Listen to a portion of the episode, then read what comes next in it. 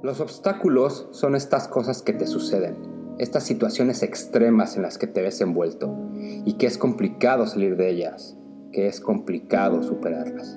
Todos esos obstáculos al final del camino terminan siendo lo mejor que te pudo haber sucedido.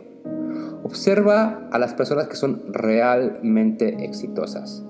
Generalmente tienen historias de cómo superaron obstáculos en su vida, de cómo se enfrentaron a situaciones adversas a lo largo de su vida.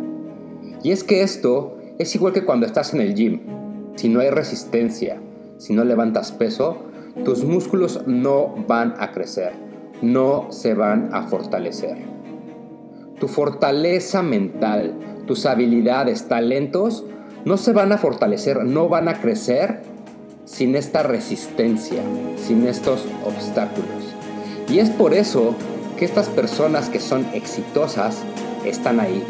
Porque precisamente esas situaciones extremas, esas eventualidades, esos obstáculos, desarrollaron y ayudaron a crear habilidades, fortalezas, determinación, paciencia, persistencia para salir adelante y triunfar. Si comienzan a desarrollar una perspectiva de sus obstáculos como un entrenamiento para su cerebro, para su fortaleza emocional, para desarrollar sus habilidades, en vez de verlos como algo negativo o como algo que los detiene de seguir adelante, imaginen, simplemente imaginen qué tan diferente y qué tan positivo sería su viaje por este mundo. ¿Qué tan positivo sería si cada vez que tienes una situación adversa o algo que no sale como esperabas o quieres, lo dejas de ver como no mames, esto está de la chingada, ¿por qué me pasa esto a mí? ¿Por qué no comienzas a verlo como, esta es una gran oportunidad para fortalecerme, para crecer, para ser mejor, para ser mejor que mis competidores y estar preparado para el futuro? Tener esa mentalidad ya te pone en ventaja. Tener éxito en la vida, triunfar, es duro, Toma cada puto latido de tu corazón, cada respiración, cada segundo de tu concentración. Toma toda tu energía. Cada gramo de tu alma son requeridos para llegar a ese punto donde quieres estar. Tus obstáculos están aquí para enseñarte, forjarte y moldearte como una pinche máquina.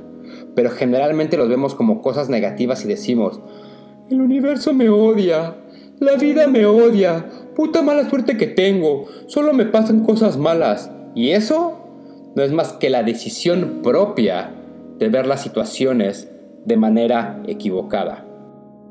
Es la decisión propia de hacernos las víctimas, porque justificándonos todo es más cómodo y la mejor manera de no hacer las cosas.